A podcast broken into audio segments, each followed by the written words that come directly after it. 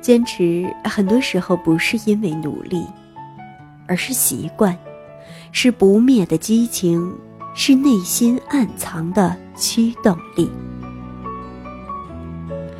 欢迎收听第一百三十八期的小猫陪你读文章，在这里，让小猫用温暖的声音陪你成长。我是主播彩猫。今天为大家带来的文章标题是：咬牙才能做的事，多半不了了之。作者言辞，原文的标题是：明知道对我们有益的事，为什么坚持不下去？在此，非常感谢原作者为我们带来的精神财富。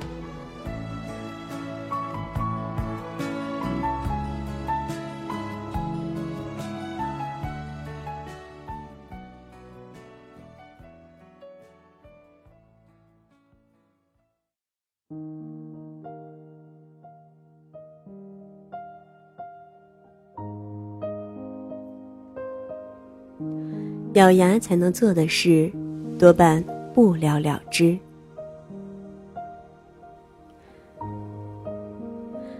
人是被习惯所塑造的，优异的成绩来自于良好的习惯，而非一时的行动。亚里士多德。有人跟我说过一句话：“你真正喜欢的事，不需要坚持。”也能做得下去，而你咬牙坚持做的，多半都会不了了之。我思考了很久，再对比了一下自己，觉得这话貌似有一定道理。比如，我一直不爱运动，不仅不爱运动，还特别懒，能坐着绝不站着，能躺着绝不坐着。养成了特别多不好的生活习惯，随着年纪增加，我的体力还不如过了半百的父母，身体也常有各种小毛病，所以，我决定要运动。一开始，我豪言壮语，激情昂扬，不管工作多累，回家多晚，我都要坚持锻炼，跑步三公里以上。在 Keep 上至少做两个课程训练。到后来，朋友劝我不要一上来就这样大强度，需要循序渐进才更容易坚持下去。我偏不信。我说我吃得消。其实我是挺吃不消的，每天都大强度运动一小时以上，全靠意志力咬牙坚持。我想。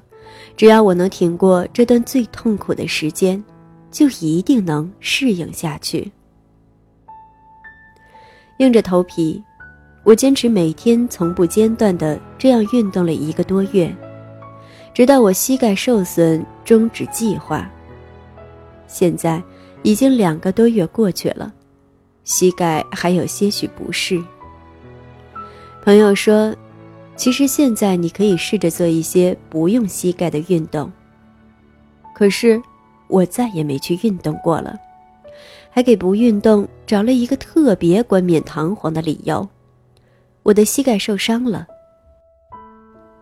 其实，我对运动这件事已经提不起干劲了。再看我喜欢做的，看电影、看书、写作。这些我从来都不会任务量化的兴趣，已经跟随我许多年了。我有每天在睡前阅读或者看电影的习惯，看完一本书或是一部电影，会或多或少写点什么。工作太累，下班太晚，就少看一会儿；工作清闲，下班正点就多看一会儿。我一点都不觉得这很辛苦，需要坚持。这些爱好，更像是一种习惯，顺其自然的在我的血液里生长着，而且还是我日常减压的好帮手。虽然我觉得那句关于坚持的话有一定道理，但我这人喜欢深究其原因。为什么会这样呢？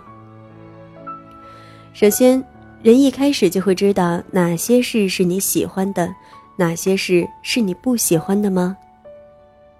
于我而言，刚写作的时候，其实我并没有发现我喜欢写，是因为我写的作文老师打了高分，还当范文在全班读，所以我对写作有了兴趣。在业余时间。我还会写小故事、小散文、小诗歌。同桌看了以后说：“写的真棒，还想看。”为了能继续享受老师的表扬、同学的称赞，我开始多写。因为需要多写，所以我必须要多阅读，积累素材。久而久之，我把写作和阅读从兴趣爱好变成了。我的一种习惯。回顾一下整个过程，我发现原来不是一开始我就知道我热爱写作，而是我写了，收获了认同和鼓励，有了小小的成就感，我才有了信心把这条路走下去，直到它变成了我的一种习惯。到现在。我依然会为了读者一句鼓励、一个赞赏而激动很久。同时，我也知道，即使没有这些，我也会写下去。不是坚持写下去，这并不是一种坚持，是一种由外到内的喜欢，因为我非常清楚，这对我有益。通过阅读，我看到了更广阔的世界。通过写作，我能把这些知识梳理，从而再次扩展我的思维边界。就像王小波说的：“写书应该能教育人民，提升人的灵魂。”这真是金玉良言。但是，在这世界上的一切人之中，我最希望予以提升的一个就是我自己。这话很卑鄙，很自私，也很诚实。我写到这里的时候，问了一下我的朋友，他练毛笔字十年以上了。我问他，在写毛笔字这件事上，你是一开始有了成就感才坚持下去的吗？他说不是的。在很长的时间里，他写的都挺烂的，旁人看了还笑话他鬼画符。我问：“那为什么你能做到十年以上呢？”他说：“他写毛笔字的目的并不是为了要写得多好，而是只有写毛笔字的时候，他可以心无旁骛。原本他会因为一件事大动肝火，但写一写毛笔字就会好起来。”人变得大度了，也开心了很多。时间一久，这件事带给了他更多的收获。他受邀成了当地书法协会的会员，如今他的一幅毛笔字，很多人都抢着买，他的收入也有了很大的提升。我与我那写毛笔字朋友的经历，让我发现。与其说真正喜欢的事让我们更愿意去做，不如说那些让我们不断受益的事，我们会喜欢去做，并且不觉得这是一种坚持。这句话的后半句是：“咬牙坚持的事，多半会不了了之。”你如何解读这句话呢？我认为这句话揭示了无法坚持的一个重要原因，是你以为坚持就是要靠意志力来完成的，其实大错特错。你试过咬牙坚持某件事吗？我以前常干这事儿，就像我一开始谈到我运动的经历一样，最后的结果无一例外，全部失败。我常常问自己，有些事明知道对自己百益无一害，为什么还是只有三分钟热度？为什么还是间歇性激情昂扬，持续性萎靡不振？后来我总结规律，发现原来这事儿坏就坏在了“咬牙”二字上。短期的疯狂可以靠毅力，但长期的坚持绝对需要正确的方法才能完成。这就像你可以把手放在火上烤一秒，你能在火上坚持一分钟吗？这是一个道理。如果你和我一样能想清楚这一点，我才能把我琢磨的坚持之法告诉给你。一，一开始的计划一定不能过于勉强。你是不是看到别人努力拼搏，有了今天的成就，就开始审视自己，然后鸡血满满，斗志昂扬，做了满满的计划，但最后能坚持下去的几乎为零。我身边有很多这样的人，也包括我自己。比如，我有一朋友。看我文章写的不错，就问我是不是多写多练就会有进步。我说当然，量变会引起质变。他说：“那我每天都要坚持写两千字。”我说：“千万别！如果你还没有养成写作的习惯，建议每日从小练笔开始，写多少算多少。”他和我一样。也不听别人好意的劝诫，非要每天都写出不少于两千字的文章来。头一个礼拜，他每天都发给我，让我帮他看看。发文章过来的时间一天比一天晚，有时已在深夜。其实他的文章质量并不高，生搬硬凑到两千多字。但我不愿打击他的积极性，总是鼓励他写的还可以。后来他好多天都没动静了，我就问他：“这几天的文章呢？”他很不好意思的跟我说：“他好累，写不出来了。”然后就没有然后了。其实，在反抗期。也就是前七到十天，我们把重心放在撑下去就好。这个阶段是可以完全忽略行动量或者结果的。二，不要同时进行多个训练计划。很多时候，我们失败的原因是我们太贪心。举个十分常见的例子。减肥的时候有个金科玉律，管住嘴，迈开腿。其实就是同时在培养饮食控制与运动的两个新习惯，但这也是最典型的高失败率的做法。为什么这么说呢？人的天性都是喜欢贪图舒适的，当我们想要做出一些改变的时候。大脑就会出现对抗变化、维持现状的倾向，大脑就会出现对抗变化、维持现状的倾向。在《高效能人士的七个习惯》一书中，作者将宇宙飞船阿波罗十一号的发射过程形容为：火箭升空的最初几分钟，几公里内所消耗的能量。远多于后来几天、几十万公里旅程中所耗费的能量。人要培养一种新的习惯，这个过程其实就像发射火箭的过程。每一个新习惯在最初阶段都会耗费巨大的能量，每一个新变化都会让大脑做出反抗。所以，如果你同时进行多项计划的训练，势必就会承受多倍的大脑反抗。不要说你意志力惊人，多数人的意志力都经不起太久的考验。所以，请锁定一个习惯进行培养，一口是吃不成一个大胖子的。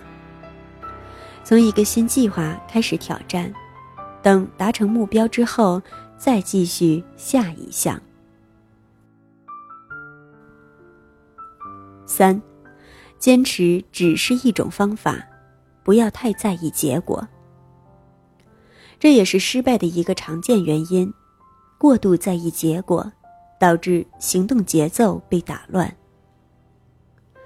我读书的时候，班里有一个同学，其他各科成绩都是很不错，就是英语不太理想。他做了在下一个月度考试要将英语分数提高三十分以上的计划。此后，他开始培养每天不少于两小时学习英语的习惯。即便如此，一个月后，他的月度考试英语分数只增加了几分。那个时候，他很焦虑，于是他加大了训练量，走路练习听力。每天早起一个小时背英语单词，每周末多花五个小时来做英语模拟试卷。你们猜最后的结果如何？在下一次的月度考，他的英语分数依然没能完成他想要达成的目标，其他科目还大多退步了，成绩总排名还不如他偏科的时候。如果没有一个良好的心态对待你的付出，很容易打乱你既定的行动节奏，最后你把自己都感动了，还是达不到你想要的结果，从而就会让你怀疑你的坚持。最后，了解自己无法坚持的原因，我们才能开始改变。我们以为。坚持需要的是意志力，其实长久的坚持没有正确的方法，循序渐进的计划，你仅依靠意志力是做不成的。村上春树在《当我谈跑步时，我谈些什么》中写到，有一位选手，自从开始跑马拉松，每一次比赛都要在脑海中回味哥哥教给他的两个句子。痛苦是必然的，痛苦是可选的。对此我深以为然，所以我一直觉得，尽管你可以用遍所有减轻劳累的方法，但劳累依然不可避免。能长久的坚持是需要一个信仰的。我相信每一个五公里坚持的背后，会有一条超过十公里的跑道。我们坚持的背后，原因往往是有更大的追求。所以在这些坚持没有变成一种像刷牙洗脸一样让我们习以为常的习惯之前，让我们从不咬牙坚持开始，从让他们给我们不断受益开始，从每日坚持持续行动开始，从。每日持续行动开始，从有一个好心态开始，就从现在开始。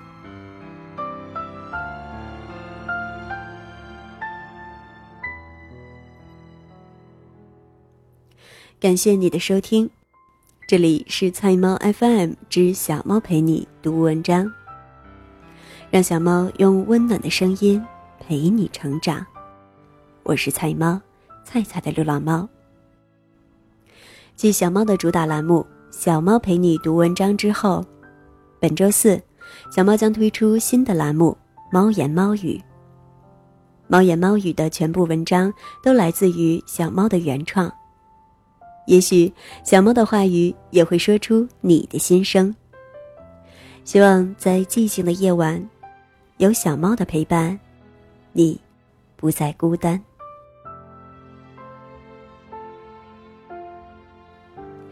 更多精彩，欢迎订阅小猫的微信公众号“菜猫”，号码就是“菜猫”的全拼加 FM。各个平台所有栏目，小猫的节目播音或者原创文章，都会在公众号上进行更新，让小猫用温暖的声音陪你成长。我是菜猫，小猫陪你读文章，希望能为你的生活带来一些温暖，一些快乐。